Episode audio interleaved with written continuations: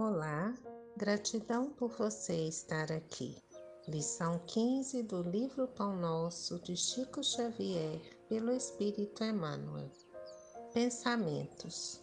Quanto ao mais, irmãos, tudo que é verdadeiro, tudo que é honesto, tudo que é justo, tudo que é puro, tudo que é amável, tudo que é de boa fama, se há alguma virtude e se há algum louvor, nisto pensai. Paulo, Filipenses capítulo 4, versículo 8.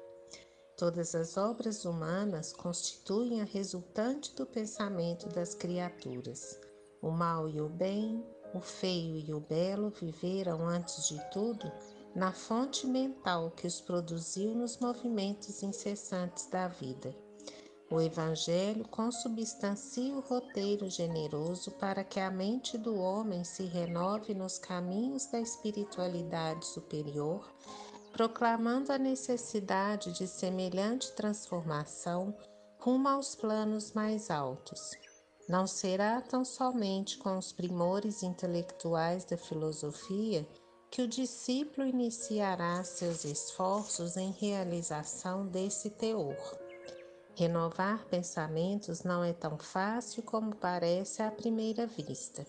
Demanda muita capacidade de renúncia e profunda dominação de si mesmo, qualidades que o homem não consegue alcançar sem trabalho e sacrifício do coração. É por isso que muitos servidores modificam expressões verbais julgando que refundiram pensamentos.